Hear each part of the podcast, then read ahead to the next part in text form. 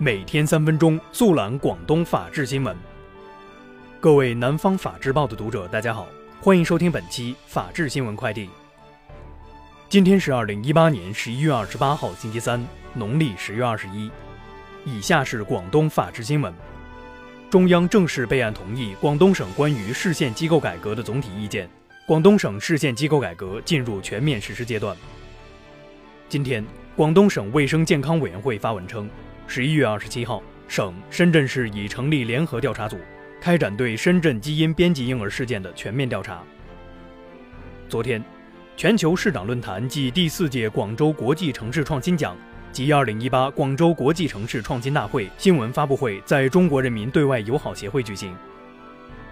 深圳南山半马上周日刚结束，比赛后网上爆出大量选手超近道作弊等违规行为，引发了跑圈大量跑友讨论。昨天，二零一八深圳南山半程马拉松组委会发布声明称，将强烈谴责违规行为，且对此绝不姑息。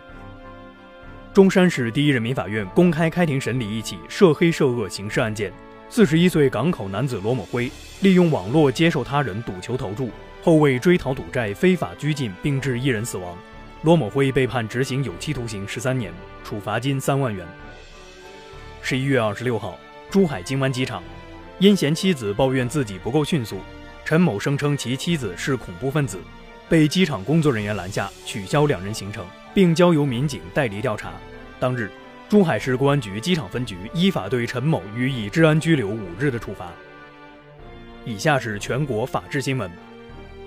今日零时四十一分，张家口市桥东区河北盛华化工有限公司附近发生一起爆炸起火事故。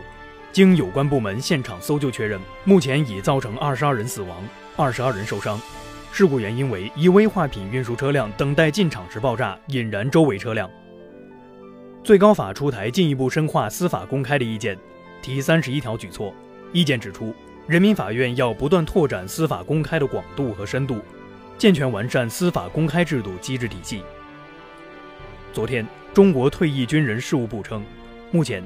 退役军人事务部机构组建已基本完成，退役军人保障法即将向社会公开征求意见。昨天，国家广播电视总局要求坚决向追星炒星、过度娱乐化、低俗媚俗、高价片酬等说不，合理控制明星嘉宾片酬额度。昨天，携程亲子园虐童案一审宣判，八人获刑一年到一年半不等。今天上午。城北公安发布关于敦促以罗兴波为首的酒托诈骗犯罪团伙其余在逃人员投案自首的通告，包括高颜值女酒托清晨景亮在内的五名嫌疑人已投案自首，目前仍有两人在逃。今天，平安石景山通报，歌手陈某因涉毒被抓获。以上就是本期法治新闻快递的全部内容，感谢您的收听，我们下期节目再见。